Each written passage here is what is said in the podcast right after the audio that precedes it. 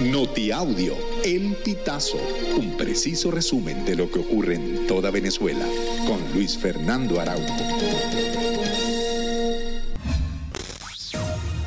Amigos, bienvenidos a una nueva emisión del Notiaudio El Pitazo. A continuación, las informaciones más destacadas. El primer vicepresidente del Partido Socialista Unido de Venezuela, Diosdado Cabello, denunció que intentaron hackear la página web del CNE durante el referéndum consultivo por el Esequibo.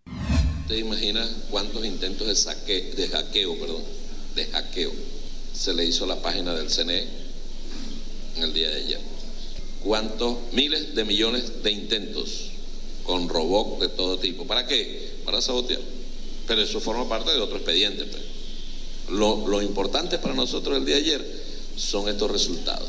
La Fiscalía General del Estado de Jalisco, en México, informó este lunes 4 de diciembre que detuvieron a la primera persona vinculada con el femicidio de la cantante venezolana Maika Torres.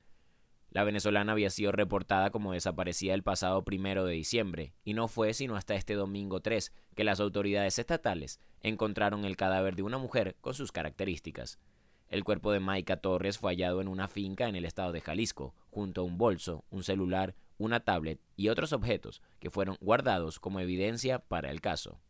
Un grupo de venezolanos, clientes del banco Novus Bank, con sede en Puerto Rico, introdujo un recurso de reconsideración ante la Autoridad Reguladora de Puerto Rico, debido a que tras una liquidación programada anunciada este año, perdieron parte de sus recursos. La propuesta de pago realizada a los clientes establece distintos esquemas para grupos de depositantes, los cuales el mismo banco clasifica según las necesidades de los clientes y la liquidez de la entidad.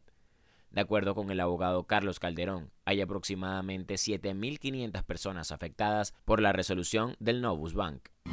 En el municipio Crespo del estado Lara son 270 transportistas los que se ven afectados por el trabajo de los carros piratas, que serían 30 y no pertenecen a ninguna línea. Kevin Martínez, quien es uno de los afectados, señaló que desde hace tres meses la situación se ha vuelto crítica en el municipio con los conductores que trabajan sin la permisología de las líneas y la municipalidad, pues al ser carros de cinco puestos, los usuarios los prefieren para llegar más rápido a sus destinos. En Zulia, los choferes del transporte público aumentaron el primero de diciembre en 50% el precio del pasaje urbano sin consultar a los entes reguladores y cobran por el servicio hasta un dólar. Roberto Fuenmayor, quien es chofer de la ruta 14 de noviembre, explicó que los precios de repuestos y lubricantes que requieren los vehículos aumentan y el precio de los pasajes no les permite cubrir los gastos. Amigos, y hasta acá llegamos con esta emisión del Notiaudio El Pitazo. Recuerda hacerte super aliado para mantener vivo el periodismo independiente en Venezuela. Narró para ustedes Luis Fernando Araujo.